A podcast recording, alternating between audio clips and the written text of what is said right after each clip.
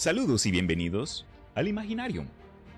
Yo soy Cristian Rusinque, su guía y anfitrión en este podcast donde hablaremos acerca de cuentos, historia, cultura popular y otros temas que expandan la imaginación.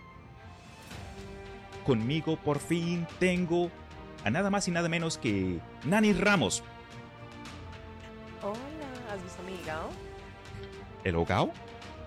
El hogao, el hígado enhogado. En el episodio de hoy, historias y cuentos de terror.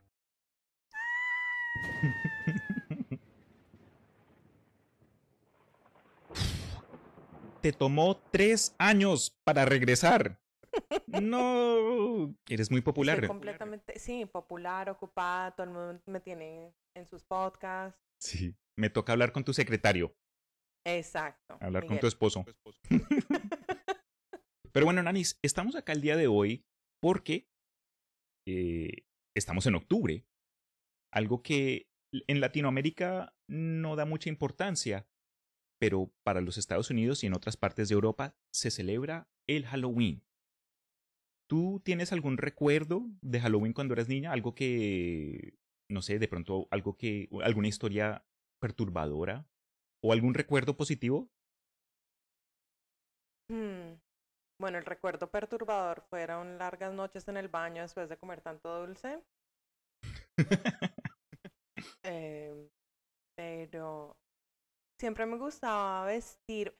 Lo que me acuerdo es que cuando me, vestía. Espera, el eco me. Cuando yo era chiquita, lo que me encantaba era ponerme el disfraz y entrar e- en personaje. Y como que olvidarme por una noche de que yo era Natalie, pero no un recuerdo fijo. Yo me acuerdo una vez me disfracé de Superman y entramos a una casa embrujada y salí con ríos de los ojos. Estaba chillando. Oh, yo pensé que te habías orinado. No. Pero sí, yo tengo re- muchos recuerdos positivos y como mencioné, aunque en Colombia muchas familias no, no celebran mucho esta, esta, esta cosa, hoy día ya se ha vuelto más popular y se ha vuelto en un fenómeno no solo en, en el arte, pero ha entrado incluso al- a los negocios. Muchas de las compañías ahora tienen como que se- eh, promociones especiales, uno ve dulces de Halloween específicos. Por lo menos acá, en los Estados Unidos, si ustedes están en Latinoamérica y han notado de pronto, no sé, un, un cambio durante esta época con muchas decoraciones y artículos en las revistas de terror y películas, se debe a esto, ¿no? Porque el, el Halloween ha explotado y hoy día es como que un, una de, los, de las fiestas internacionales más celebradas, ¿verdad? Aparte de Navidad, ¿no? Sí, exacto. Una, una de ellas, Navi. Porque uno cuando dice, ok, internacionalmente, ¿qué, ¿qué holidays son los más populares? Navidad, Halloween, no sé, de pronto el día de San Valentín. O sea que estas, estas épocas han evolucionado. Sí, nos estamos... Pero con muchas historias viejas. Eso sí. How you say? como fa- no fábulas, como de mitos y leyendas Claro, que antes claro, eran claro. y Sería interesante retomar de pronto la historia de las celebraciones pasadas y cómo ha evolucionado eh, lo que hoy día se reconoce como Halloween, porque si ustedes han investigado un poco saben que la cosa es un poco más macabra. Pero entonces, ¿por qué nos gusta? ¿Por qué nos gusta el terror? ¿Por qué nos gusta Halloween? Por ahí alcancé a ver de que para ciertos individuos esta fascinación con el terror viene como que con un equilibrio de, de poder controlar el entorno. Es decir, uno no puede controlar cuando alguien lo asuste a uno, eh, eh, aparece un carro cuando estés manejando que no veías y ¡ay! casi te da un paro cardíaco. Esas situaciones son incómodas para la mayoría de la gente, pero algunos eh, que les gusta esa sensación o por lo menos poder controlar cuando la sienten, les da una, un kick de la adrenalina. adrenalina. Sí, señora, exacto. Y les gusta entonces tener esos, e- esas emociones en lugar, en como que en, en situaciones controladas. Yo sé que no puedo controlar cómo reacciono cuando esté por fuera, pero cuando estoy en casa, seguro en mi sofá, con mi café o mi cerveza, lo que sea, las palomitas, mm, así sí, así sí me le medo. ¿Tú te consideras fan del, del terror o del horror? Hmm, depende de qué exactamente esté respondiendo, porque digamos, últimamente estoy muy en el furor del, del crimen. Hay podcasts que yo escucho que las personas que han matado a 30 personas. Y, you know, como que es interesante por la psicología. Ok. Pero a mí no me gusta que me asusten. Digamos, yo no voy a casas embrujadas. Ay, no. Que yo pagar para que me asusten, no, gracias. Sí, yo también estoy igual. Eso, eso lo lleva como a otro nivel. Hay una diferencia, en mi opinión, de ver una película de terror o leerse una historia de terror a meterse Sí. a un lugar. Ajá, sumergir. Sí, no. Sí. No, no, no, no.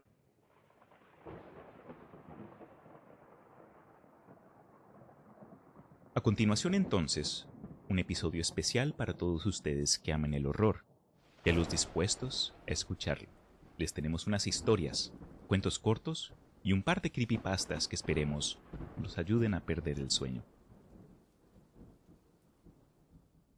La primera historia para el día de hoy se llama Espantos de Agosto. Gabriel García Márquez.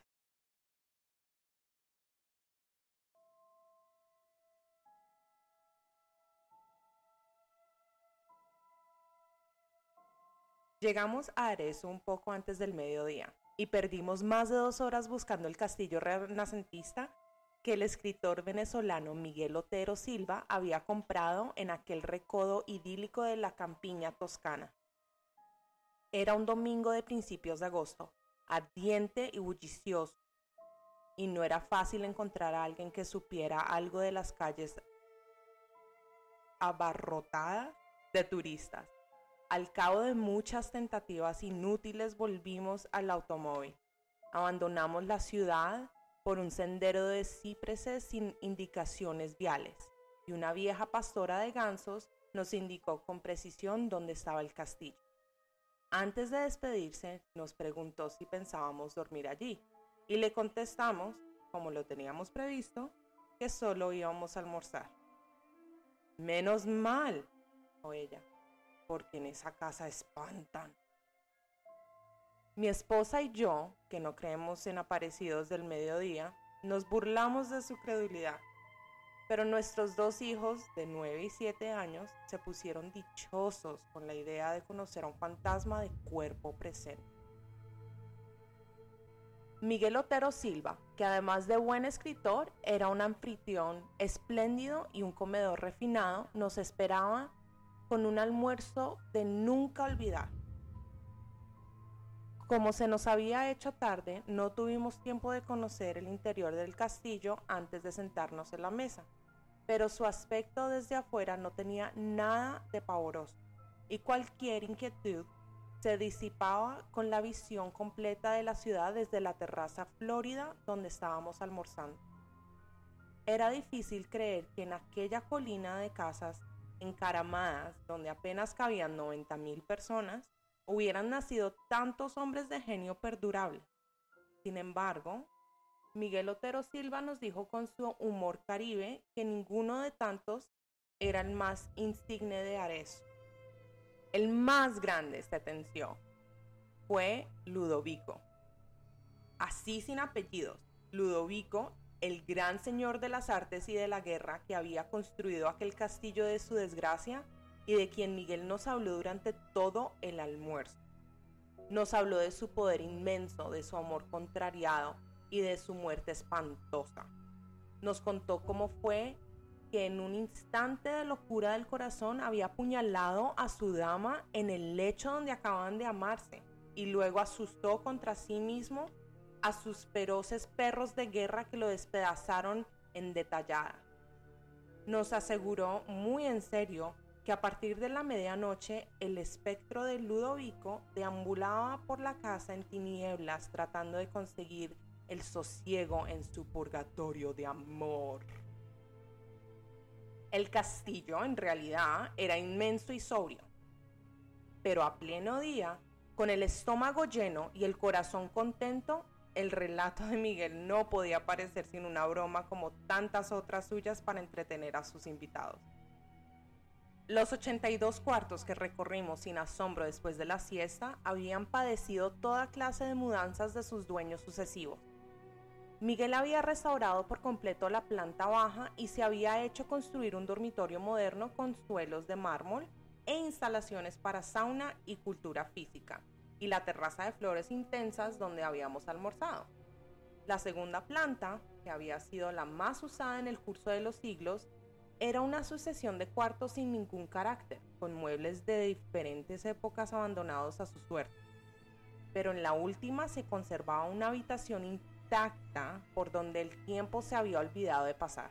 Era el dormitorio de Ludovico.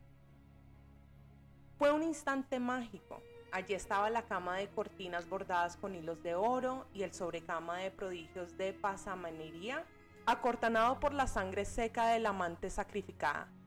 Estaba la chimenea con las cenizas heladas y el último leño convertido en piedra, el armario con sus armas bien cebadas y el retrato al óleo del caballero pensativo en un marco de oro, pintado por alguno de los maestros florentinos que no tuvieron la fortuna de sobrevivir a su tiempo. Sin embargo, lo que más me impresionó fue el olor de fresas recientes que permanecían estancado sin explicación posible en el ámbito del dormitorio. Los días del verano son largos y parsimoniosos en la Toscana y el horizonte se mantiene en su sitio hasta las 9 de la noche. Cuando terminamos de conocer el castillo eran más de las 5, pero Miguel insistió en llevarnos a ver los frescos de Piero della Francesca en la iglesia de San Francisco Luego nos tomamos un café bien conversado bajo las pérgolas de la plaza y cuando regresamos para recoger las maletas encontramos la cena servida. De modo que nos quedamos a cenar. Mientras lo hacíamos, bajo un cielo malva con una sola estrella, los niños prendieron unas antorchas en la cocina y se fueron a explorar las tinieblas en los pisos altos. Desde la mesa oíamos sus golpes de caballos cerreros por las escaleras, los lamentos de las puertas, los gritos felices llamando a Ludovico en los cuartos tenebrosos. Fue a ellos a quienes se les ocurrió la mala idea de quedarnos a dormir. Miguel Otero Silva los apoyó encantado y nosotros no tuvimos el valor civil de decirles que no. Al contrario de lo que yo temía, dormimos muy bien mi esposa y yo en un dormitorio de la planta baja y mis hijos en el cuarto contiguo.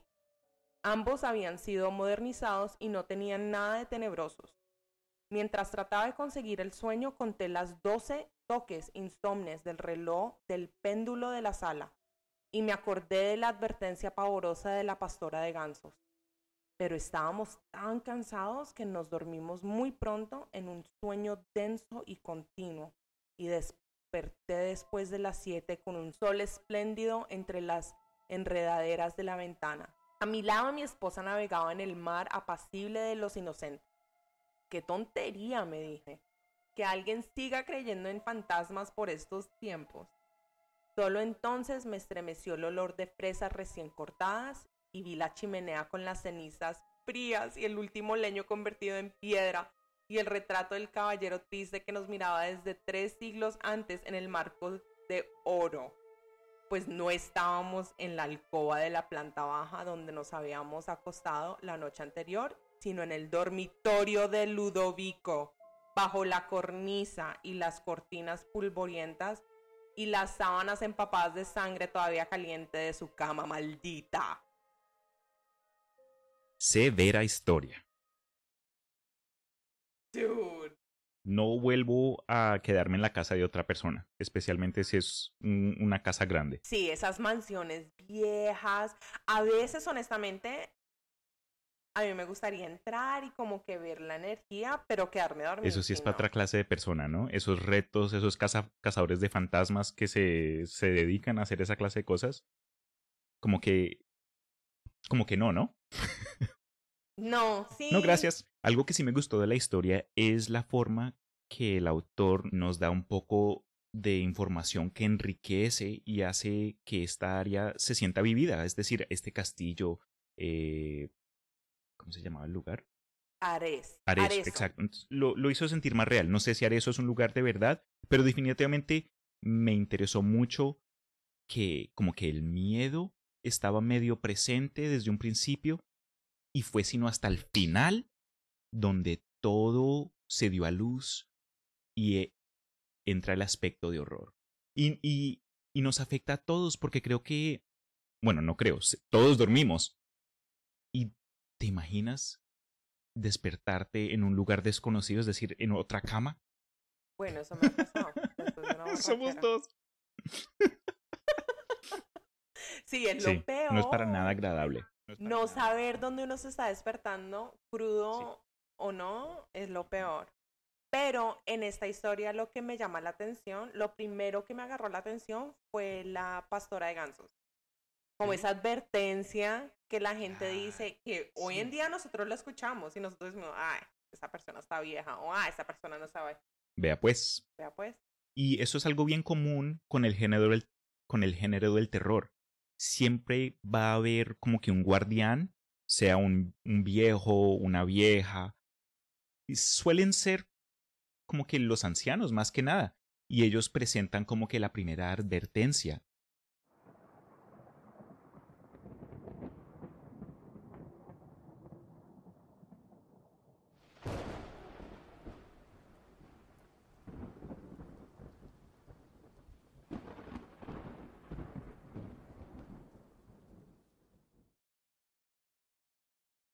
Los gatos de Ulthar.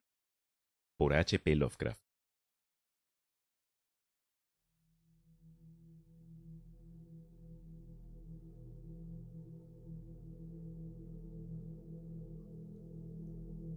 Se dice que en Ulthar, que se encuentra más allá del río Sky, ningún hombre puede matar a un gato. Y ciertamente, lo puedo creer mientras contemplo aquel que descansa ronroneando frente al fuego.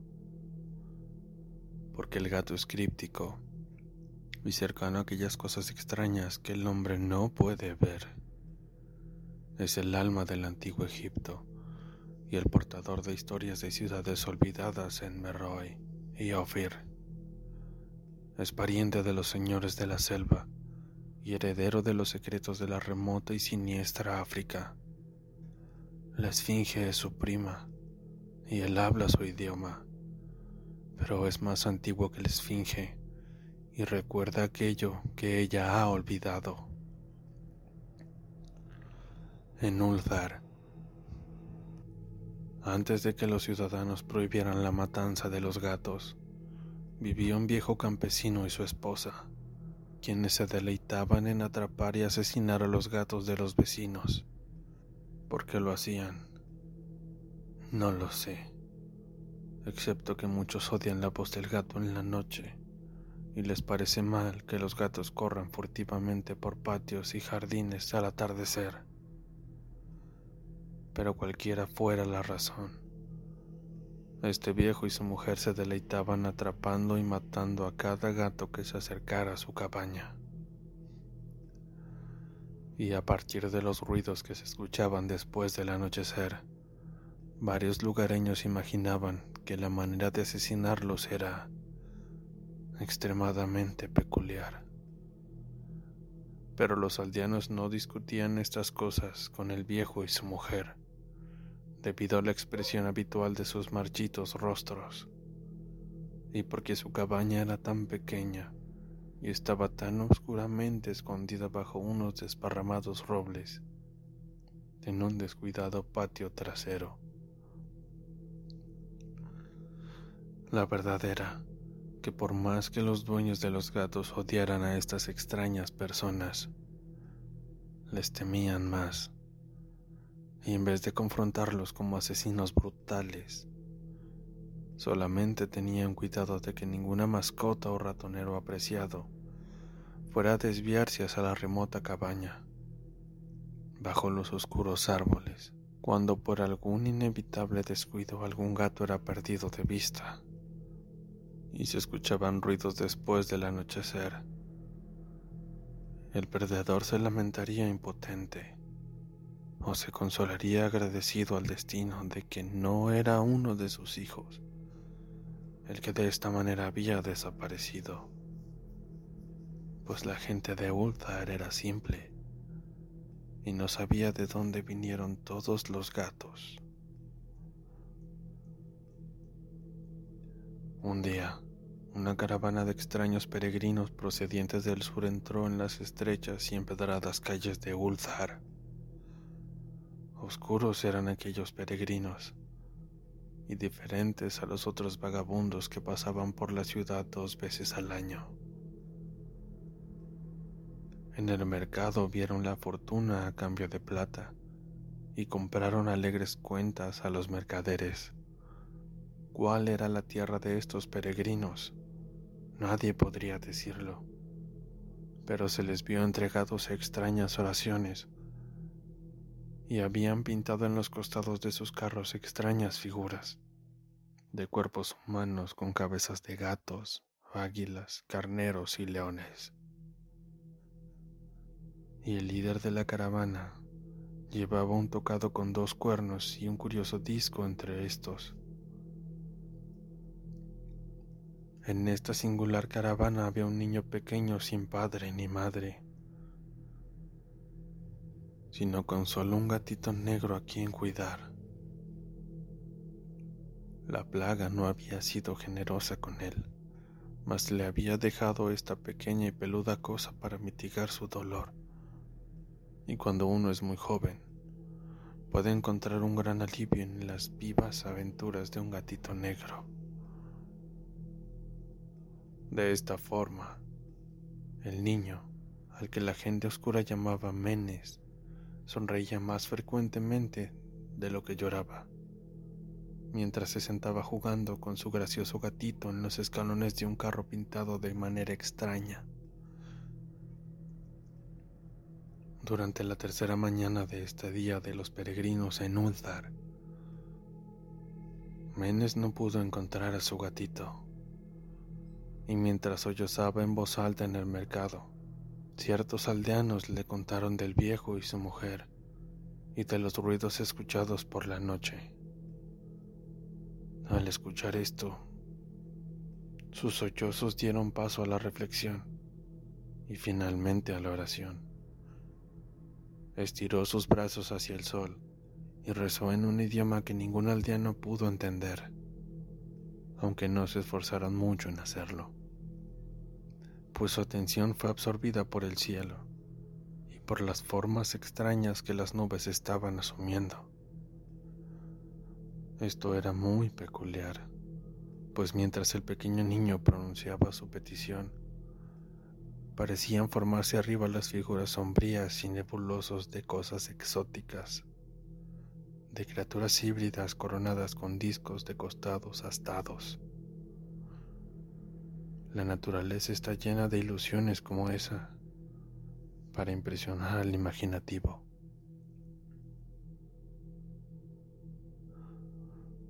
Aquella noche los errantes dejaron Uldar y no fueron vistos nunca más. Y los dueños de casa se preocuparon al darse cuenta de que en toda la villa no había ningún gato. De cada hogar el gato familiar había desaparecido. Los gatos pequeños y los grandes, negros, grises, rayados, amarillos y blancos. Granon el anciano, el burgomaestre, juró que la gente siniestra se había llevado a los gatos como venganza por la muerte del gatito de Menes, y maldijo a la caravana y al pequeño niño pero Nid, el enjunto notario, declaró que el viejo campesino y su esposa eran probablemente los más sospechosos, pues su odio por los gatos era notorio y con creces, descarado. Pese a esto, nadie osó quejarse ante la dupla siniestra, a pesar de que Adal, el hijo del posadero, Juró que había visto a todos los gatos de Ulthar al atardecer en el patio maldito bajo los árboles. como realizando algún rito de las bestias, del que nada se ha oído. Los aldeanos no supieron cuánto creer a un niño tan pequeño, y aunque temían que el malvado par había hechizado a los gatos hacia su muerte, preferían no confrontar al viejo campesino hasta encontrárselo de frente fuera de su oscuro y repelente patio. De este modo Uldar se durmió en un infructuoso enfado, y cuando la gente despertó al amanecer, he aquí que cada gato estaba de vuelta en su acostumbrado fagón, grandes y pequeños, negros, grises, rayados, amarillos y blancos. Ninguno faltaba. Aparecieron muy brillantes y gordos y sonoros con ronroneante satisfacción. Los ciudadanos comentaban unos con otros sobre el suceso y se maravillaban no poco. Cranon el anciano nuevamente insistió que era la gente siniestra quien se los había llevado puesto que los gatos no volvían con vida de la cabaña del viejo y su mujer. Pero todos estuvieron de acuerdo en una cosa, que la negativa de todos los gatos a comer sus porciones de carne o a beber sus platos de leche era extremadamente curiosa. Y durante dos días enteros los gatos de Ulthar brillantes y lánguidos, no tocaron su comida, sino que solamente dormitaron entre el fuego o bajo el sol. Pasó una semana entera antes de que los aldeanos notaran que, en la cabaña bajo los árboles, no se prendían luces al atardecer. Luego, el enjunto Nit declaró que nadie había visto al viejo y a su mujer desde la noche en que los gatos estuvieron fuera. La semana siguiente, el burgomaestre decidió vencer sus miedos y llamar a la silenciosa morada como un asunto del deber, aunque fue cuidadoso en llevar consigo como testigos a Chang el herrero y Azul el cortador de piedras y cuando hubieron echado abajo la frágil puerta solo encontraron lo siguiente. Dos esqueletos humanos limpiamente descarnados sobre el suelo de tierra y una variedad de singulares insectos arrastrándose por las esquinas sombrías. Posteriormente, hubo mucho que comentar entre los ciudadanos de Ulthar. Sad, el forense, discutió largamente con Nid, el enjunto notario, y Kranon y Chang y Tul fueron abrumados con preguntas. Incluso el pequeño Adal, el hijo del posadero, fue detenido, interrogado y como recompensa le dieron una fruta con tifada. Hablaron del viejo campesino y de su esposa, de la caravana de los siniestros peregrinos, del pequeño Menes y de su gatito negro, de la oración de Menes y del cielo durante aquella plegaria, de los actos de los gatos al anochecer que se fue la caravana, o de lo que luego se encontró en la cabaña bajo los árboles, en aquel repugnante patio.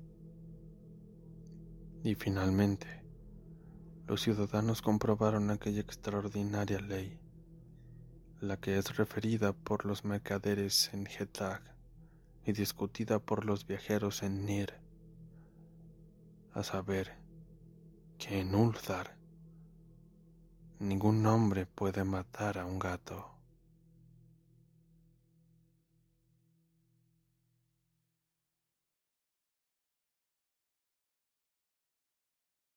Oh my god, estoy llorando. No sean crueles contra los animales. Aprendan. ¿Qué pensaste? No, el segundo párrafo, honestamente, no sé si esta historia es para... Obviamente, cuando yo escucho cualquier persona de abusar animales y mucho, o sea, matar animales y gatos, es de nada. Pero el segundo párrafo, cuando describió al niño que solo le dejó el gato negrito, oh sí, God, que perdió los yo estaba padres. llorando. Sí, súper mal. Ay, sí, es súper triste. Pero los animales tienen esa. Esa capacidad de ayudarnos. Concuerdo. No sé, los gatos son especiales. Creo que los Me hizo animales. pensar sí, en. Chimi. en chimichanga. Por ahí está. Ahí, Ay. ahí lo tengo cuidado. Chimeando. Me gustó mucho ese aspecto como que místico. Y para Menes, el niño con el gatito negro, se notó pues su aspecto humano en el sentido de que perdió a sus papás y lloraba. Pero me dio curiosidad la forma que reaccionó, cómo reaccionó cuando le contaron acerca de los viejos que mataban a los gatos, porque estaba llorando, le informaron de los sucesos de estos cuchitos y como que algo algo hizo clic en su cabeza, algo hizo clic en su cabeza y comenzó con lo suyo, comenzó a orar o lo que sea. Eh, me in- es- eh, por eso es que me gusta Lovecraft, porque en muchos casos introduce a gente que viene de entrada y salida, pero lo deja tan abierto que te hace, te hace pedir más, como que de dónde vinieron, cuáles son sus, sus, sus prácticas. Deja mucho que interpretar. Claro, Muy chévere esta historia. Y pues, como dije antes, ¿no? No maltraten a, a los animales, Y menos a Chimi. y menos a mi gato chimichanga.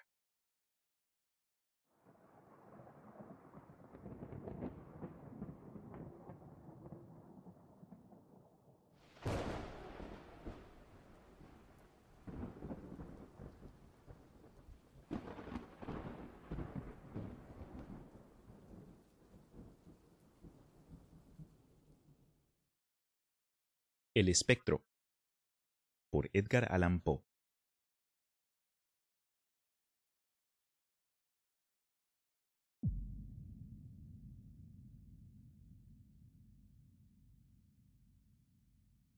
Los que leéis estas líneas estáis todavía entre los vivos. Pero cuando esto hagáis, yo habré partido mucho tiempo antes hacia las regiones de la sombra, pues sucederán acontecimientos inauditos. Muchos secretos serán revelados y transcurrirán siglos y eras antes de que estas palabras sean conocidas por los hombres. Cuando las conozcan, muchos no las creerán. Otros, después de conocerlas, se mirarán dubitativos y muy pocos hallarán objeto de meditación en los caracteres que voy a trazar con mi estilo de hierro sobre esta tablilla encerrada. El año había sido un año de terror, lleno de las más profundas desgracias, para cuya expresión fiel no existe palabras adecuadas. Habíanse sucedido en la tierra y en el mar muchos prodigios y muchos sucesos de mal agüero. Desplegó sus fátidas alas negras la peste, y los conocedores de las estrellas no ignoraban que el aspecto del cielo era anuncio de desventuras. Para mí, el griego oinos, era evidente que aquel año, el 794, a la entrada de Aries, el planeta Júpiter se hallaría en conjunción con el rojizo anillo de Saturno. Esta maléfica influencia no solo pesaba sobre la parte física de la Tierra, sino también sobre los oráculos y baticiones de los astrólogos y sobre las meditaciones de la humanidad. Una noche nos encontrábamos siete amigos en una estancia del viejo palacio de Talmaide, sentados alrededor de algunas ánforas de vino de Chío.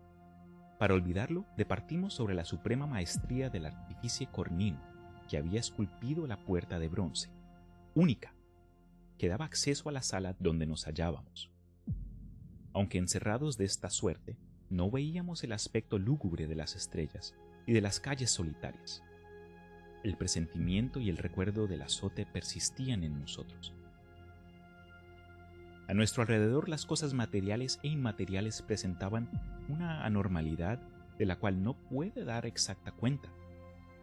Notábase fuerza pesada en la atmósfera, cierta sensación de angustia y sobre todo ese especial estado que sufren las personas histéricas cuando los sentidos están cruelmente despiertos y la inteligencia entristecida y atontonada.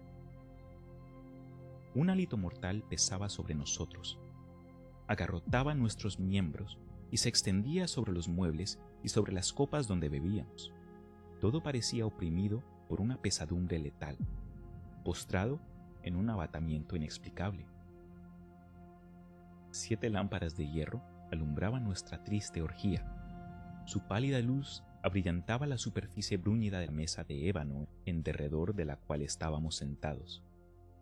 En aquel espejo negro, cada uno de los invitados contemplaba la lividez casi cadavérica de su rostro y el inquieto brillo de todas las miradas.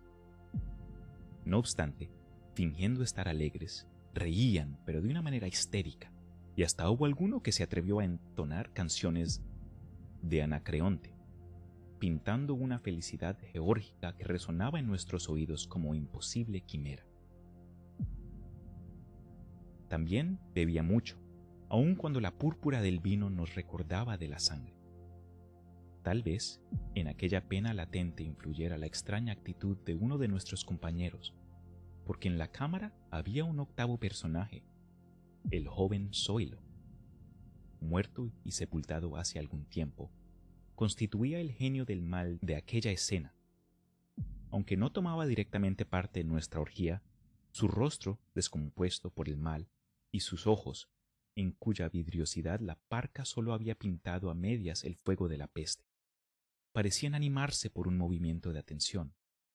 El cadáver aparentaba tener tanto interés por nuestra alegría como se puede serle posible a los muertos interesarse por el gozo de los que deben morir. Comprendiendo yo que la expresión triste de aquellos ojos helaría mi buen humor, separé de ellos los míos y fijándolos en las profundidades del espejo de ébano. Canté con voz tontante y alegre las canciones vaquillas del poeta de Teo, pero insensiblemente mi canto fue amortiguándose, y sus ecos, después de debilitarse y languidecer, se desvanecieron entre las negras colgaduras de la estancia. Pero he aquí el fondo de aquella colgadura, donde fue a expirar el sonido de mi canción. Surgió imprevista, inaudita, una sombra que temblando y oscilando sobre el cortinaje se deslizó hasta aparecer al fin visible en la superficie de la puerta de bronce. Era una sombra indefinida, obscura, como si fuera proyectada por un ser extraño cuando la luna está bajo en el firmamento. Pero su vaguedad, la impresión de sus contornos, solo nos dejaban comprender que no era la sombra de un ser humano y aunque por su soberana majestad pensamos que pudiera ser la de un dios, comprendimos que no era la éfige de Zeus, ni la de Abracadabra, ni la de Saturno, ni la de ningún otro dios de Egipto, ni la de Caldea. La sombra, erguida y majestética, reposaba sobre la gran puerta de bronce. Su cabeza llegaba hasta los arcaicos capiteles. La puerta, en que reposaba inmóvil, muda, pero acentuándose cada vez más la sombra, se hallaba frente al nicho de Zoilo. Nosotros, los siete compañeros que habíamos visto surgir la apariencia de entre el ignoto fondo de las cortinajes, aterrorizados no nos atrevimos a mirarla, y fijamos los ojos en las profundidades del espejo de Evan, cual si pretendiéramos hallar en la clave de aquel horrido y enigmático suceso. Por fin yo, oínos, me atreví a pronunciar en voz baja algunas palabras, interrogando a la sombra cuál era su morada y su nombre. Y la sombra me respondió. Yo soy el eterno espectro. A mi morada está cercana a las catacumbas de Tolmaide. Habito al lado de las landas sombrias, por cuyas ígneas e impuras aguas de desliza la barca del Caronte. Los siete nos levantamos de nuestros asientos temblorosos, horripilados y convulsos, pues el timbre de voz de la sombra no era la de un solo individuo, sino el de una multitud de seres. Aquella voz, que cambiaba de inflexión a cada sílaba, hirió confusamente nuestros oídos, imitando los acentos familiares de cuantos seres amados nos habían arrebatado la muerte. Solo Zoilo continuaba tranquilo en su tumba.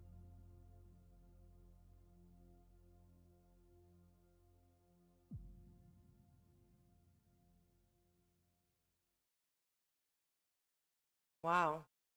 Tan, tan, tan. Tan, tan, tan. No, en serio, a algún punto me dio escalofríos. Lo que me llamó mucho la atención, y pues esto de pronto lo veremos en otra historia también, es algo que nosotros viviendo hoy día en el 2020 podemos reconocer.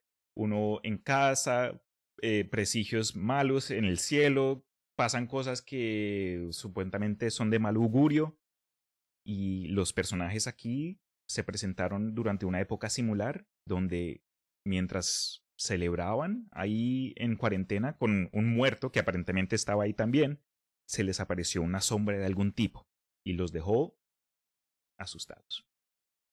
Con popó en los pantalones. Algo que sí me dio risa fue, eh, me imagino que de pronto la palabra orgía puede tener más de un significado, pero el hecho de que apareció tanto y la primera vez que me leí la historia, yo dije, Pepe, Pepe, Pepe, ¿qué están Eso haciendo? fue lo que yo capté en el primer. Yo, ok, bueno. A alguien mataron en, durante la orgía, se le tiraron el plan al man. Qué risa. Necrofilia mezclado con orgía, quién sabe qué estaban haciendo. Por eso se les apareció la sombra. Por eso fue. Un par de hombres ahí embutidos con un cuerpo.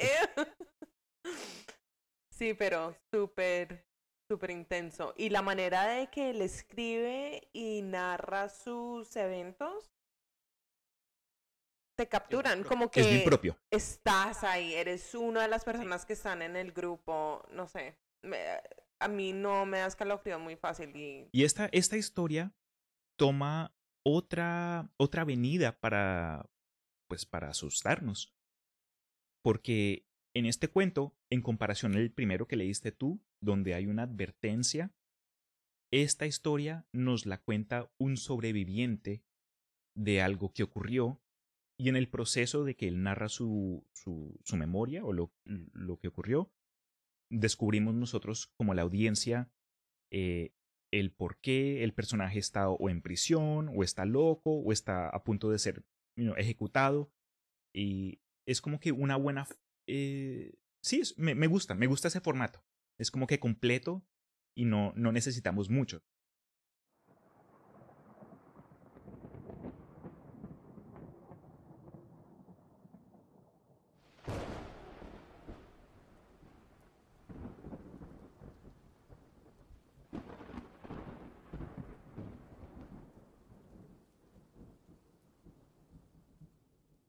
La máscara de la muerte roja por Edgar Allan Poe.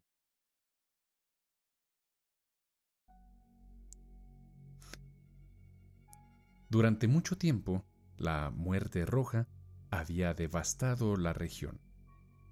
Jamás pestilencia alguna fue tan fatal y espantosa. Su avatar era la sangre, el color y el horror de la sangre se producían agudos dolores, un súbito desvanecimiento y, después, un abundante sangrar por los poros y la disolución del ser. Las manchas purpúreas por el cuerpo y especialmente por el rostro de la víctima desechaban a ésta de la humanidad y la cerraban a todo socorro y a toda compasión. La invasión el progreso y el resultado de la enfermedad eran cuestión de media hora. Pero el príncipe próspero era feliz, intrépido y sagaz. Cuando sus dominios perdieron la mitad de su población, reunió a un millar de amigos fuertes y de corazón alegre, elegidos entre los caballeros y las damas de su corte, y con ellos constituyó un refugio recóndito en una de sus abadías fortificadas. Era una construcción vasta y magnífica, una creación del propio príncipe, de gusto excéntrico pero grandioso. Rodeábala un fuerte y elevado muro con sus correspondientes puertas de hierro. Los cortesanos, una vez dentro, se sirvieron de hornillos y pesadas masas para soldar los cerrojos decidieron atrincherarse contra los súbitos impulsos de la desesperación del exterior e impedir toda salida a los frenesíes del interior. La abadía fue abastecida copiosamente. Gracias a tales precauciones, los cortesanos podían desafiar el contagio. El mundo exterior que se las compusiera como pudiese. Por lo demás, sería locura afligirse o pensar en él. El príncipe había provisto aquella mansión de todos los medios de placer. Había bufones, improvisadores, danzarines, músicos, lo bello en todas sus formas, y había vino. En el interior existía todo esto, además de la seguridad. Afuera, la muerte roja. Ocurrió a fines del quinto o sexto mes de su retiro, mientras la plaga hacía grandes estragos afuera, cuando el príncipe próspero proporcionó a su millar de amigos un baile de máscaras de la más insólita magnificencia. Qué voluptuoso cuadro el de ese baile de máscaras. Permítaseme describir los salones donde tuvo efecto. Eran siete, en una hilera imperial. En muchos palacios, estas hileras de salones constituyen largas perspectivas en línea recta cuando los batientes de las puertas están abiertos de par en par, de modo que la mirada llega hasta el final sin obstáculo. Aquí, el caso era muy distinto como se podía esperar por parte del duque y de su preferencia señaladísima por lo bizarra. Las alas estaban dispuestas de modo tan irregular que la mirada solamente podía alcanzar una cada vez. Al cabo de un espacio de 20 o 30 yardas encontrábase una súbita revuelta, y en cada esquina un aspecto diferente. A derecha e izquierda, en medio de cada pared, una alta y estrecha ventana gótica comunicaba con un corredor cerrado que seguía las sinuosidades del aposento. Cada ventanal estaba hecho de vidrios de colores que armonizaban con el tono dominante de la decoración del salón para el cual se abría. El que ocupaba el extremo oriental, por ejemplo, estaba decorado en azul y los ventanales eran de un azul vivo. El segundo aposento estaba ornado y guarnecido de púrpura, y las vidrieras eran purpúreas. El tercero, enteramente verde, y verde sus ventanas. El cuarto, anaranjado, recibía la luz a través de una ventana anaranjada. El quinto, blanco, y el sexto, violeta.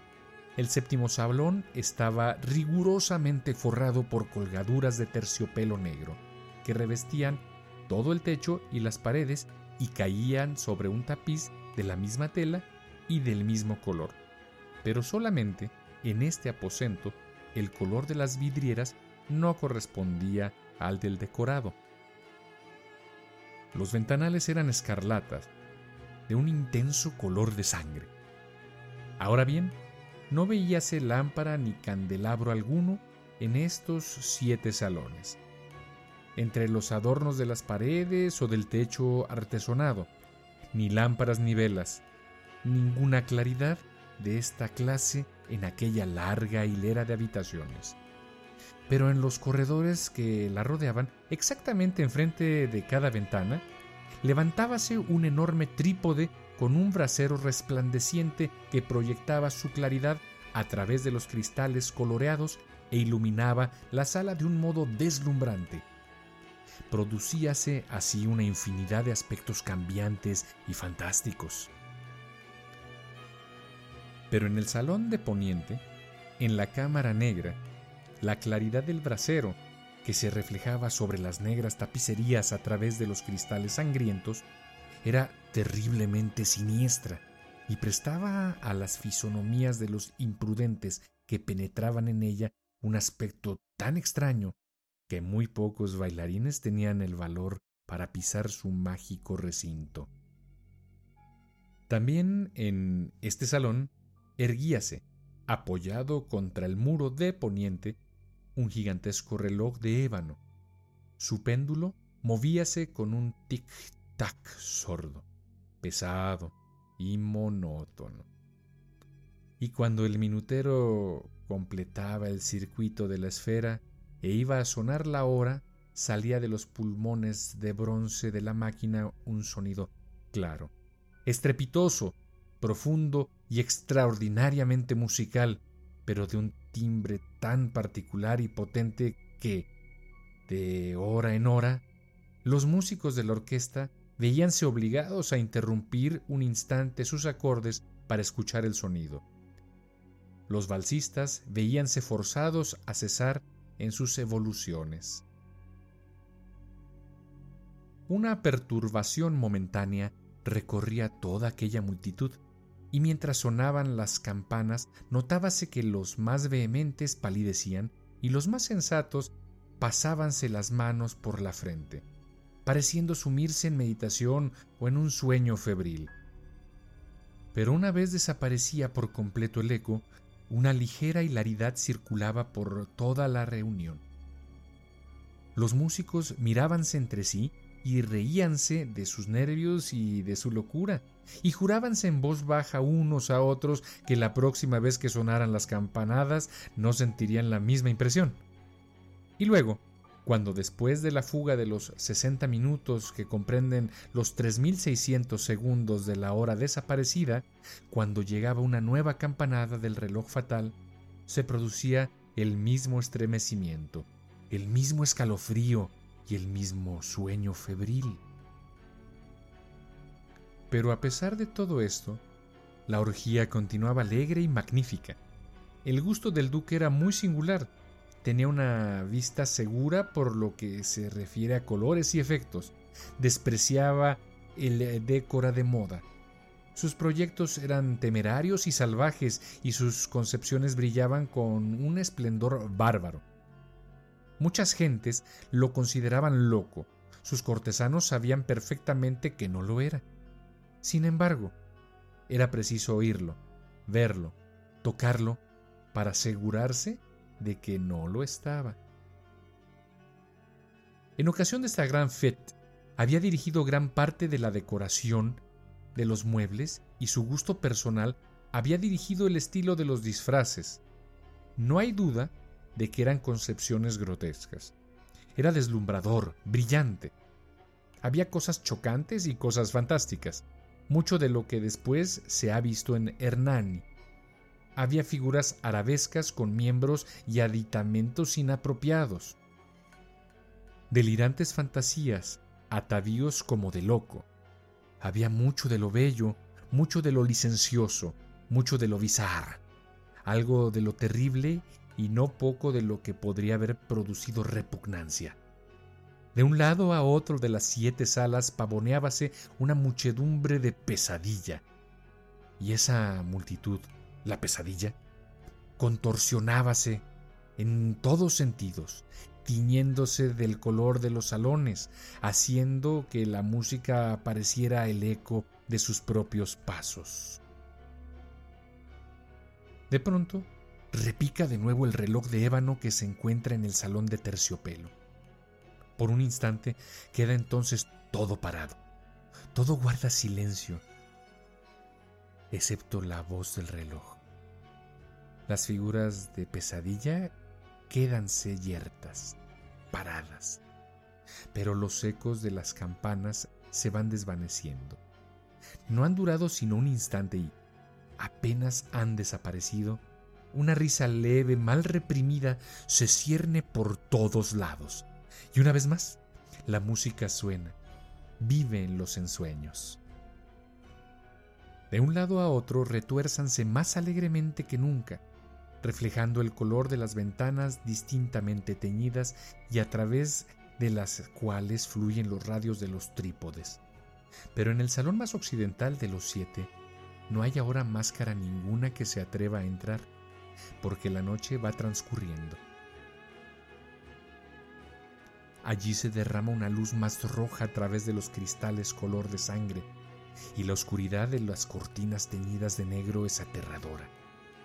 Y a los que pisan la negra alfombra, llégales de cercano reloj de ébano un más pesado repique, más solemnemente acentuado que el que hiere los oídos de las máscaras que se divierten en las salas más apartadas. Pero en estas otras salas había una densa muchedumbre. En ellas latía febrilmente el corazón de la vida. La fiesta llegaba a su pleno arrebato cuando, por último, sonaron los tañidos de medianoche en el reloj. Y entonces la música cesó. Como ya he dicho, y apaciguáronse las evoluciones de los danzarines. Y, como antes, se produjo una angustiosa inmovilidad en todas las cosas. Pero el tañido del reloj había de reunir esta vez doce campanadas. Por esto ocurrió, tal vez, que, con el mayor tiempo, se insinuó en las meditaciones de los pensativos que se encontraban entre los que se divertían mayor cantidad de pensamientos, y, quizá por lo mismo, varias personas entre aquella muchedumbre, antes que se hubiesen ahogado en el silencio los postreros ecos de la última campanada, habían tenido tiempo para darse cuenta de la presencia de una figura enmascarada que hasta entonces no había llamado la atención de nadie. Y al difundirse en un susurro el rumor de aquella nueva intrusión, se suscitó entre todos los concurrentes un cuchicheo, un murmullo significativo de asombro y desaprobación. Y luego, finalmente, el terror, el pavor y el asco. En una reunión de fantasmas como la que he descrito, puede muy bien suponerse que ninguna aparición ordinaria hubiera provocado una sensación como aquella. A decir verdad, la libertad carnavalesca de aquella noche era casi ilimitada, pero el personaje en cuestión había superado la extravagancia de un Herodes y los límites complacientes, no obstante, de la moralidad equívoca e impuesta por el príncipe. En los corazones de los hombres más temerarios hay cuerdas que no se dejan tocar sin emoción. Hay en los más depravados, en quienes la vida y la muerte son siempre motivo de juego, hay cosas con las que no se puede bromear. Toda la concurrencia pareció entonces sentir profundamente lo inadecuado del traje y de las maneras del desconocido. El personaje era alto y delgado, y estaba envuelto en un sudario que lo cubría de cabeza a los pies. La máscara que ocultaba su rostro representaba tan admirablemente la rígida fisonomía de un cadáver, que hasta el más minucioso examen hubiese descubierto con dificultad el artificio. Y, sin embargo, todos aquellos alegres locos hubieran soportado y tal vez aprobado aquella desagradable broma pero la máscara había llegado hasta un punto de adoptar el tipo de la muerte roja. Sus vestiduras estaban manchadas de sangre y su ancha frente, así como sus demás facciones, se encontraban salpicadas con el horror escarlata. Cuando los ojos del príncipe próspero se fijaron en aquella figura espectral, que con pausado y solemne movimiento, como para representar mejor su papel, pavoneábase de un lado a otro entre los que bailaban. Se le vio, en el primer momento, conmoverse por un violento estremecimiento de terror y de asco. Pero un segundo después, su frente enrojeció de ira. ¿Quién se atreve? preguntó con voz ronca a los cortesanos que se hallaban junto a él. ¿Quién se atreve a insultarnos con esta burla blasfema? Apoderaos de él y desenmascararse para que sepamos a quién hemos de ahorcar en nuestras almenas al salir el sol.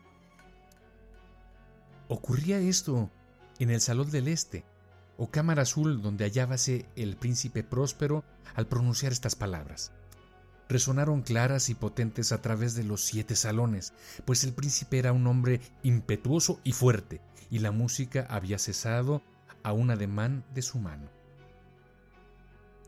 Ocurría esto en la Cámara Azul, donde hallábase el príncipe rodeado de un grupo de pálidos cortesanos. Al principio, mientras hablaba, hubo un ligero movimiento de avance de este grupo hacia el intruso, que, en tal instante, estuvo también al alcance de sus manos, y que ahora, con paso tranquilo y majestuoso, acercábase cada vez más al príncipe.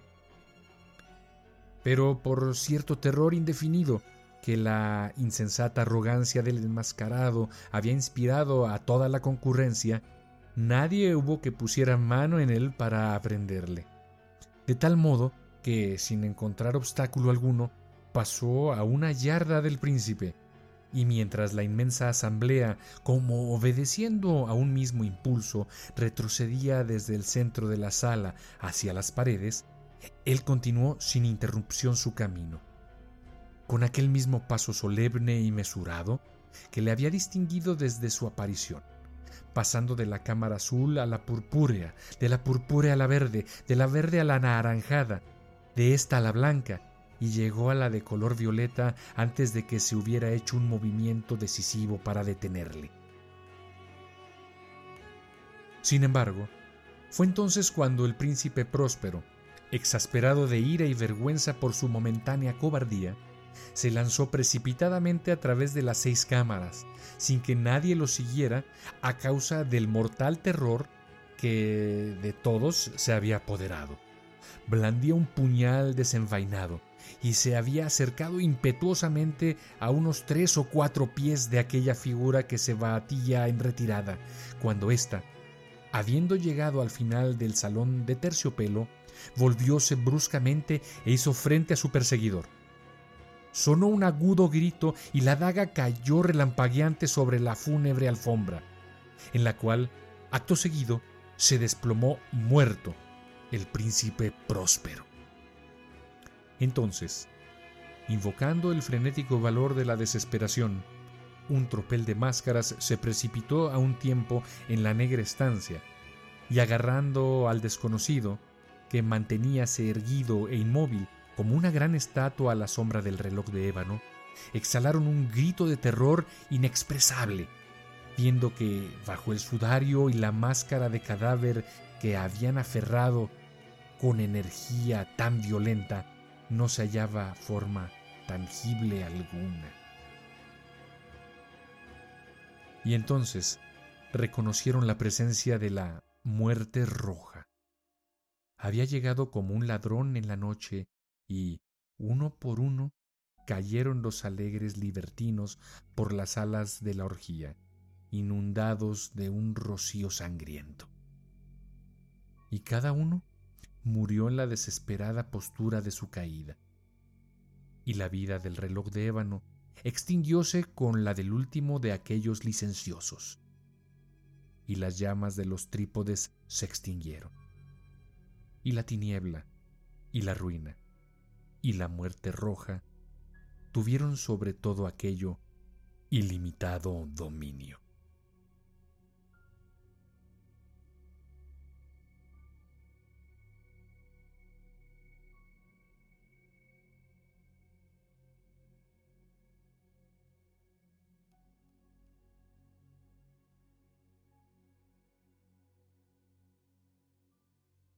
Corona.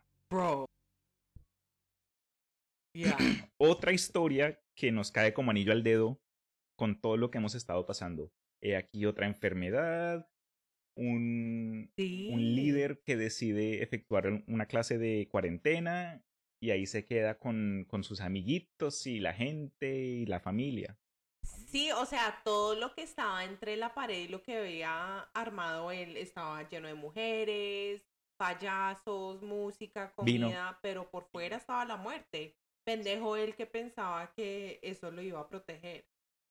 O sea, la distracción, y eso es lo que yo pienso mucho ahorita en la cuarentena, que mucha gente es, me distraigo Sí. con lo que sea, me distraigo, me distraigo, hasta que se me olvida que esto está pasando. Y ahí es cuando pasan las cosas, Muy buen punto. Nanis. digo yo. Muy buen punto.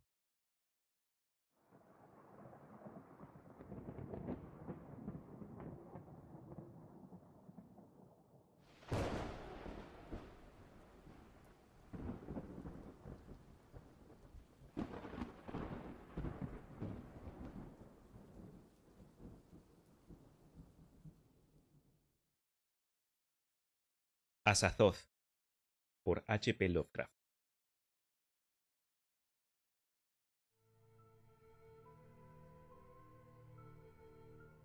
Cuando el mundo se sumió en la vejez y la maravilla rehuyó la muerte de los hombres, cuando ciudades grises elevaron hacia cielos velados por el humo torres altas, temibles y feas, a cuya sombra nadie podía soñar sobre el sol ni las praderas floridas de la primavera cuando el conocimiento despojó a la tierra de su manto de belleza, y los poetas nos contaron, sino a distorsionados fantasmas, vistos a través de ojos sensados e introspectivos. Cuando tales cosas tuvieron lugar y los anhelos infantiles se hubieran esfumado para siempre, hubo un hombre que empleó su vida en la búsqueda de los espacios hacia los que habían huido los sueños del mundo. Poco hay consignado sobre el nombre y procedencia de este hombre, ya que eso correspondía exclusivamente al mundo despierto, aunque se dice que ambos eran oscuros. Baste saber que vivía en una ciudad de altos muros donde reinaba un estéril crepúsculo y que se afanaba todo el día entre sombras y alborotos, volviendo a casa por la tarde, a una habitación cuya ventana no daba campos y arboledas, sino a un penubroso patio hacia el que muchas otras ventanas se abrían en lúgubre desesperación. Desde esa alfeizar no se divisaba sino muros y ventana, a no ser que uno se inclinara mucho para escudriñar hacia lo alto, hacia las pequeñas estrellas que pasaban, y dado a que los muros desnudos y las ventanas conducen pronto a la locura al hombre que sueña y lee demasiado, el inquilino de este cuarto solía asombrarse noche tras noche, escrutando a lo alto para vislumbrar alguna fracción de cosas que estaban más allá del mundo despierto y de la grisura de la elevada ciudad. Con el paso de los años, fue conociendo a las estrellas de curso lento por su nombre, y a seguirlas con la fantasía, cuando, con pasar, se deslizaban fuera de su vista, hasta que al fin su mirada se abrió a la multitud de paisajes secretos cuya existencia no llega a sospechar el ojo mundano. Y una noche salvó un tremendo abismo, y los cielos repletos de sueños se abalanzaron hacia la ventana del solitario observador para mezclarse con el aire viciado de su alcoba y hacerle partícipe de sus fabulosas maravillas. A ese cuarto llegaron extrañas corrientes de medianoches violentas, resplandeciendo con polvo de oro, torbellinos de oro y fuego arremolinándose desde los más lejanos espacios, cuajados con perfumes de más allá de los mundos. Océanos opiáceos se derramaron allí, alumbrados por las soles que los ojos jamás han contemplado, albergando entre sus remolinos extraños delfines y ninfas marinas de profundidades olvidadas. La infinitud silenciosa giraba en torno al soñador, arrebatándolo sin tocar siquiera el cuerpo que se asomaba con rigidez a la solitaria ventana. Y durante días no consignados por los calendarios del hombre, las mareas de las lejanas esferas lo transportaron gentiles a reunirse con los sueños por los que tanto había porfiado, los sueños que el hombre había perdido. Y en el transcurso de la multitud de ciclos, tiernamente lo dejaron durmiendo sobre una verde playa al amanecer, una ribera de verdor fragante por los capullos de lotos y sembrado de rojas.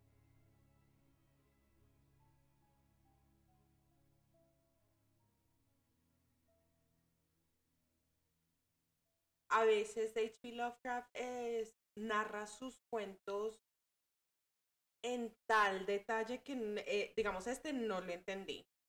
O a lo mejor me perdí algunos detalles que no lo pude. No, pero te capto. Esta clase de historia, por lo menos, me eh, toca leerla de pronto una, unas dos, tres veces.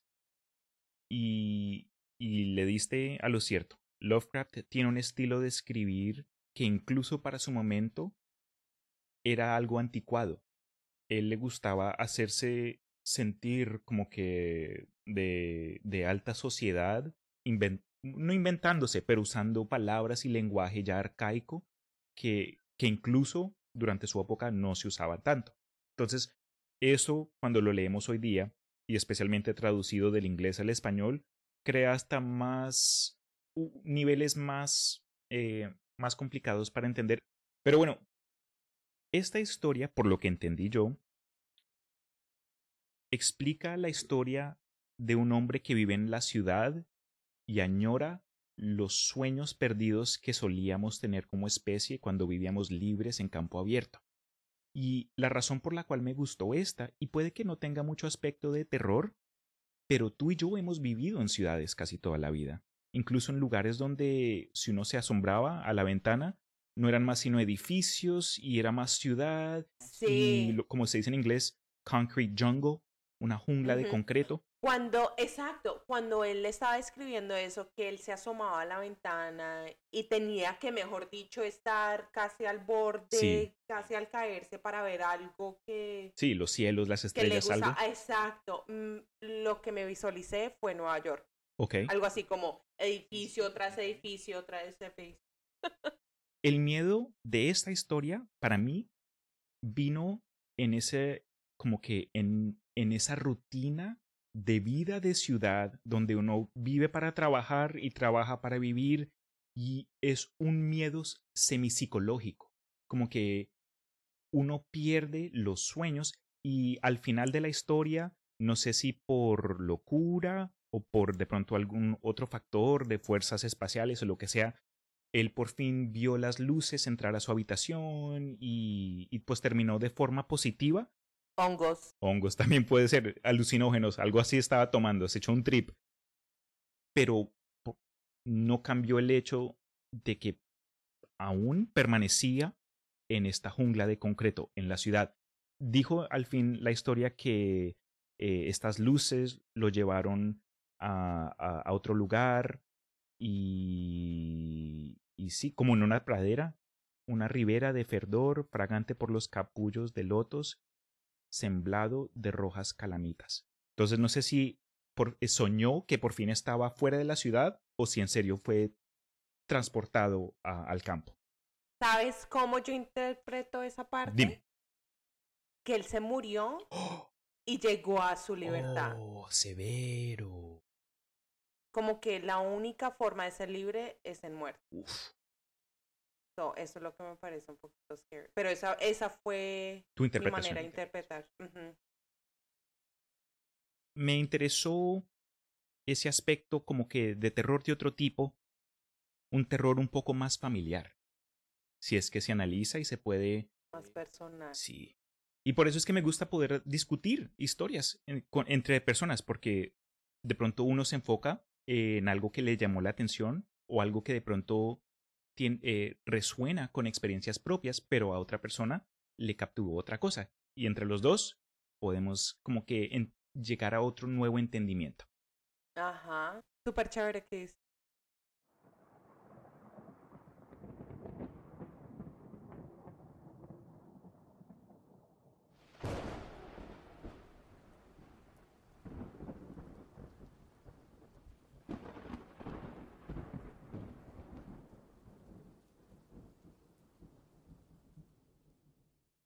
El roble del jardín.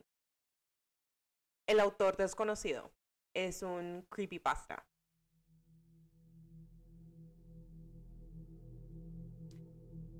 Cuando Alejandro vino al mundo, el roble ya estaba en el jardín. A nadie le extrañó que el chico le temiera, pues era más grande que él, y sus ramas parecían brazos tirándose para alcanzar algo.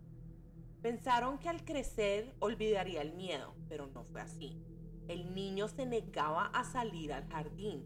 Decía que el árbol quería atraparlo, intentando entrar por la ventana hasta que lo cubrió completamente con un mueble y a veces los encontraban dormido en la tina del baño. Nadie pudo creerle su historia, así que él simplemente se dedicó a fingir que todo estaba bien. Como el chico no se quejaba más, todos dieron por olvidado el asunto hasta que el pequeño desapareció. La ventana estaba rota, había algunas hojas del roble en el suelo y señales de arrastre por el patio, las cuales llegaban también hasta el árbol. Aún así, nadie quiso mencionar la relación evidente.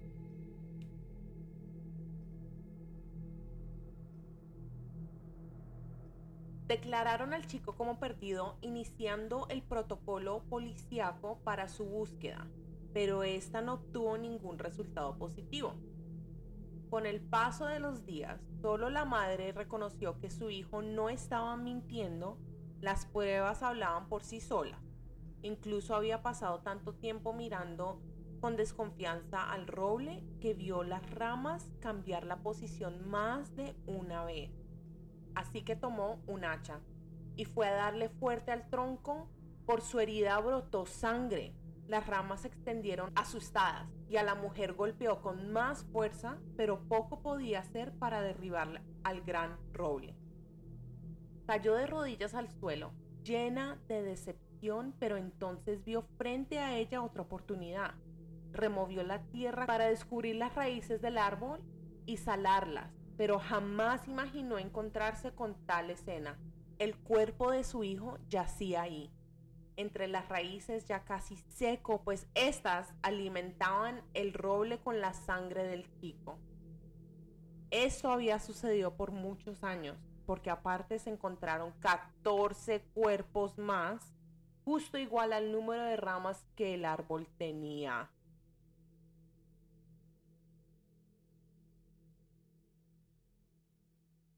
Wow. Me voy a volver carnívoro. Simple no, corto sí, súper tenebroso. Uf. Como madre. Exacto. Uh, ya. O sea que el árbol agarraba estos cuerpos como comida para crecer. Sí. Eso es lo que Un la árbol historia. carnívoro. Exactamente. Y curiosamente, si no sabías, han habido reportes de principios del, no me acuerdo cuándo, no, no sé qué siglo, pero cuando los europeos estaban descubriendo las Américas y entrando, por ejemplo, al Amazonas e incluso a, a las partes densas de las selvas de África, muchos salieron contando historias de árboles carnívoros. Eh, uno en particular, no me acuerdo de quién, terminó siendo pues falso, pero en la cultura del ser humano siempre han habido reportes e historias de plantas que, que consumen al ser humano como método para crecer, sea que sean sacrificados por nativos o, o plantas que tenían la capacidad de capturar y cazar. Y pues hoy día, en el año 2020, todavía no se ha descubierto una planta carnívora de ese tipo, aunque sí existen las plantas carnívoras Sí. diminutivas como las que comen moscas y lo demás. Ajá. Entonces, Oh, está... ya que mencionas esa planta súper rápido. Tú has visto que si tú dejas tu dedo, tu dedo humano, en esas plantitas chiquitas, son capaces de comer tu dedo. ¿En serio? Pues si lo, de- si lo dejas ahí, exacto. No es porque tengan colmillos ni nada. Pero el ácido Pero que es por- producen, Exacto, tienes razón. Se, se han comido hasta animales chiquitos, sapos, ratones, eh, etc. Entonces es, es posible que una persona pueda ser digerida. sí, lo creo. Esta historia se me hace súper interesante y algo triste cuando viene a una tragedia de ese tipo. Cuando hay una desaparición o alguien pierde un miembro de la familia, lo más normal es tratar de encontrarle una, Lógica. una explicación racional, exactamente.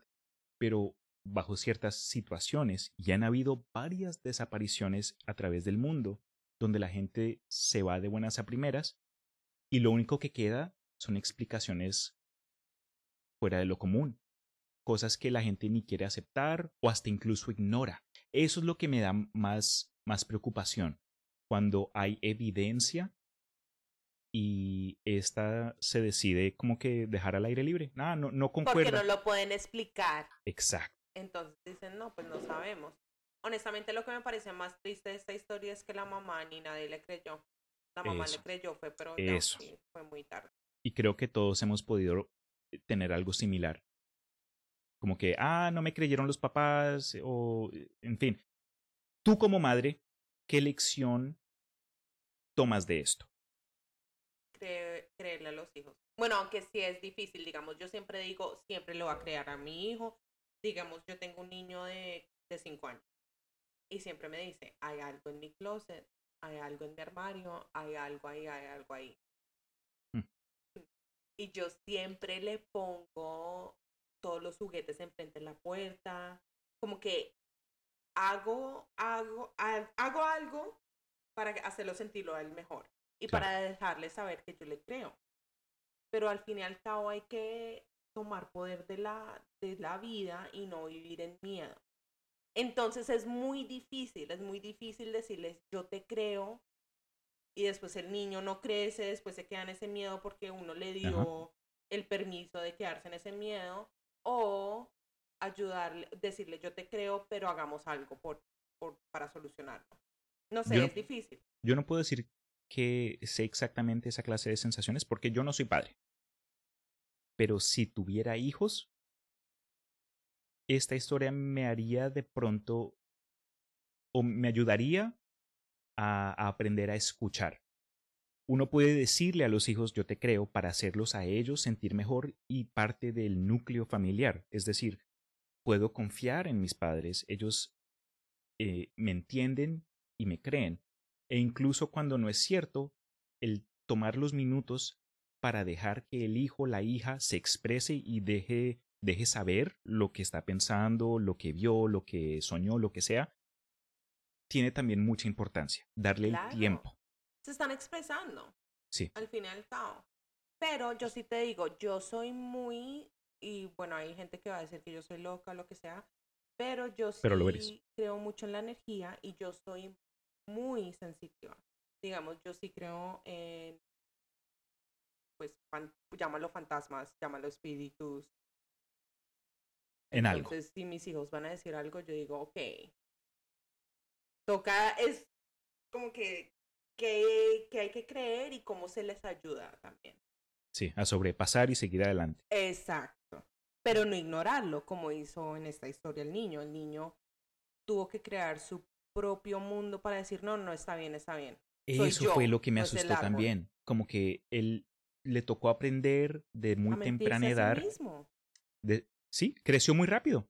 Creo que eso es parte de la niñez. El ser adulto o, o madurar es, en mi opinión, no, no es de mentira, sino que en mi opinión es, es saber actuar.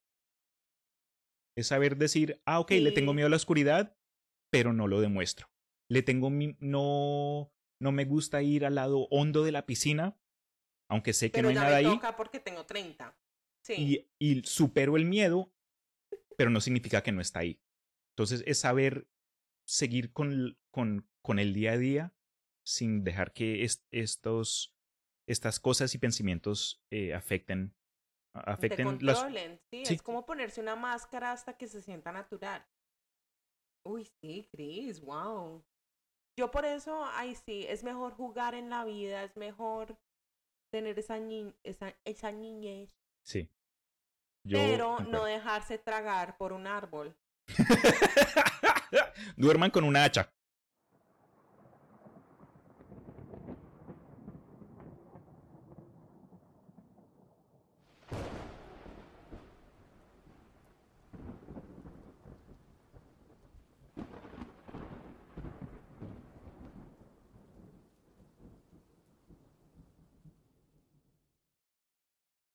Las pinturas de la cabaña. No hay autor. Y esta es otra creepypasta.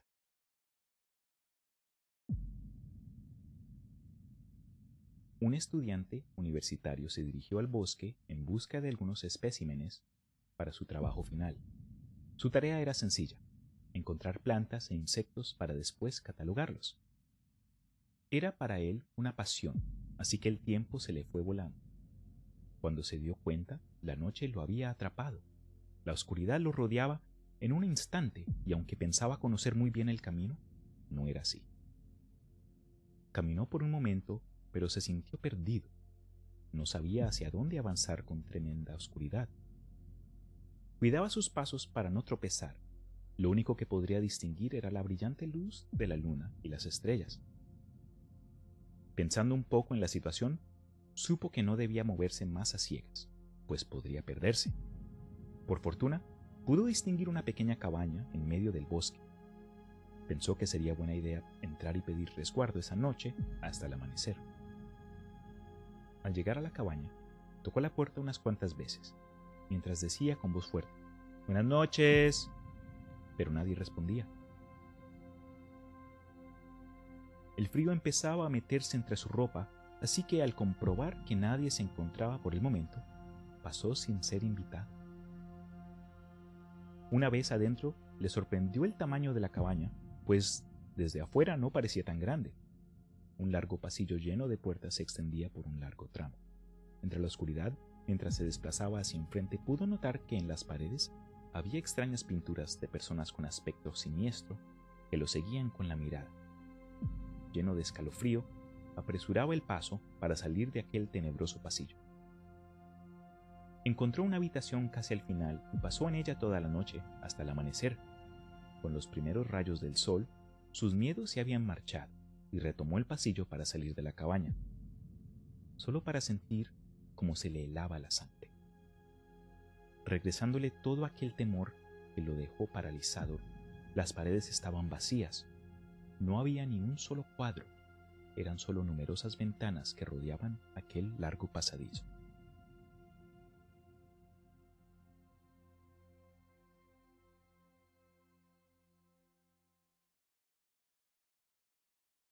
¿Habías escuchado esa historia antes? Mm, no. Este cuento me gustó, fue algo corta, pero directo al grano, y nos dejó un, un sentimiento de temor en el sentido de que todos hemos estado en una casa desconocida y en ella hay decoraciones que uno no reconoce. Y, y pues en este caso el señor pensó haber visto cuadros raros con pues con pinturas de gente mirándolo de forma rara y cuyos ojos lo seguían a lo Scooby-Doo.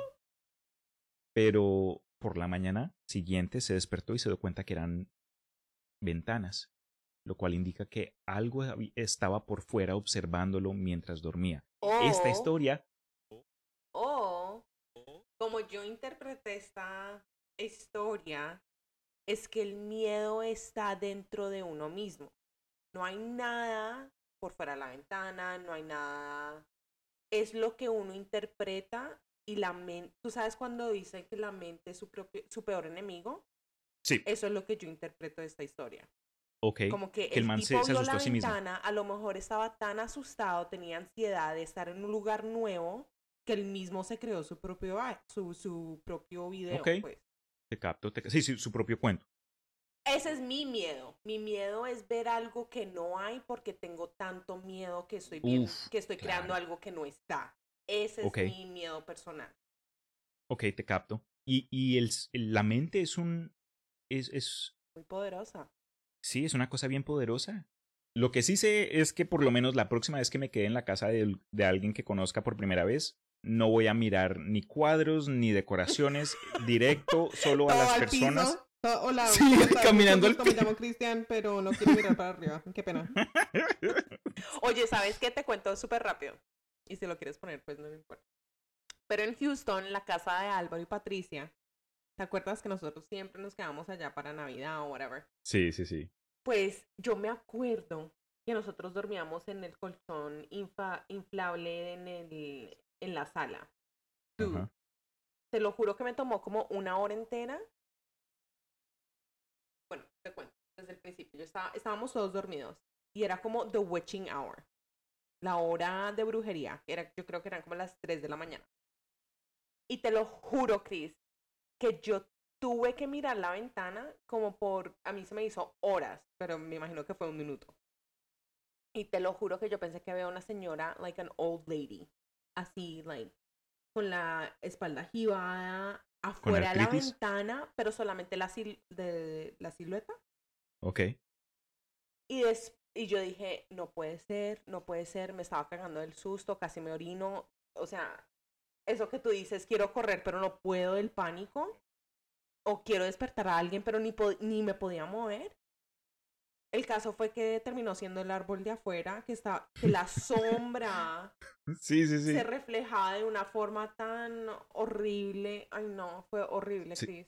Yo estoy... ¿Seguras? ¿Segura que no fue el, el árbol tratando de... me estaba de comerte? tratando de comer el árbol. Solamente tenía una rama y yo le iba a dar cinco. Yo cuento como cinco personas. Oh my god.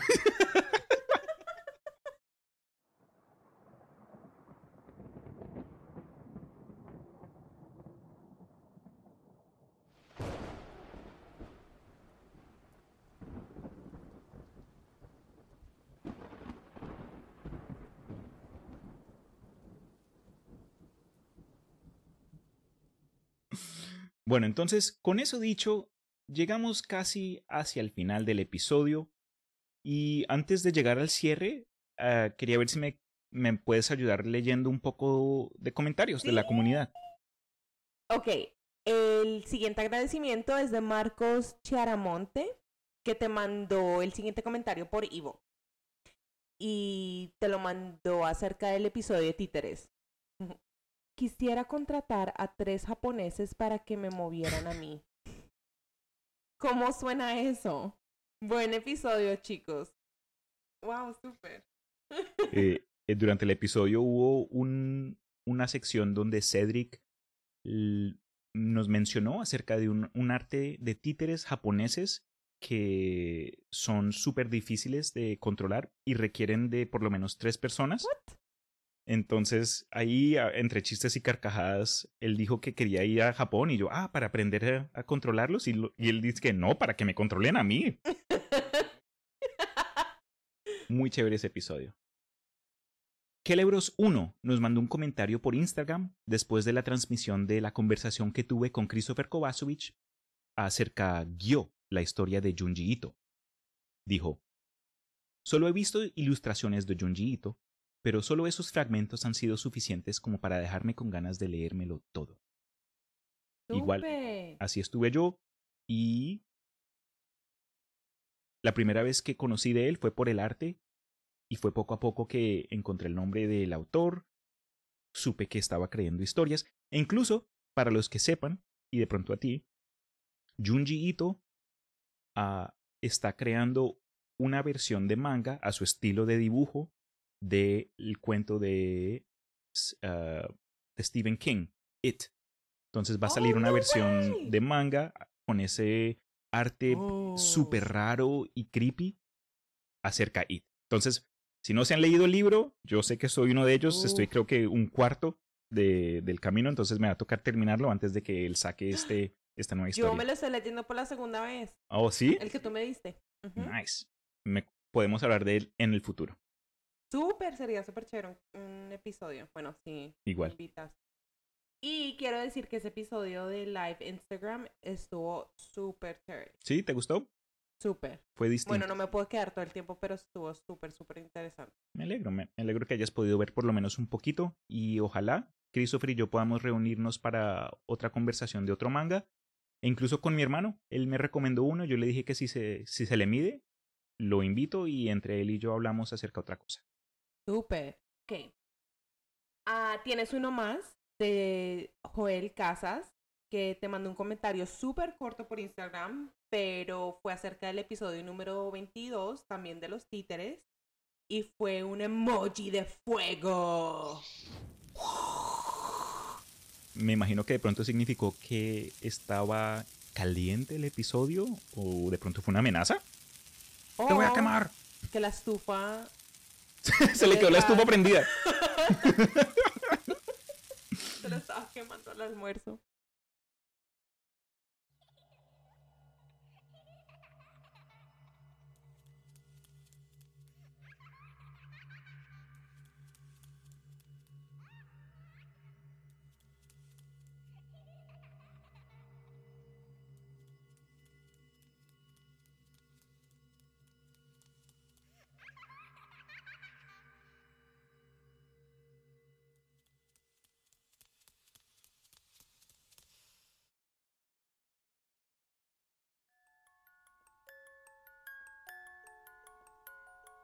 Qué bueno.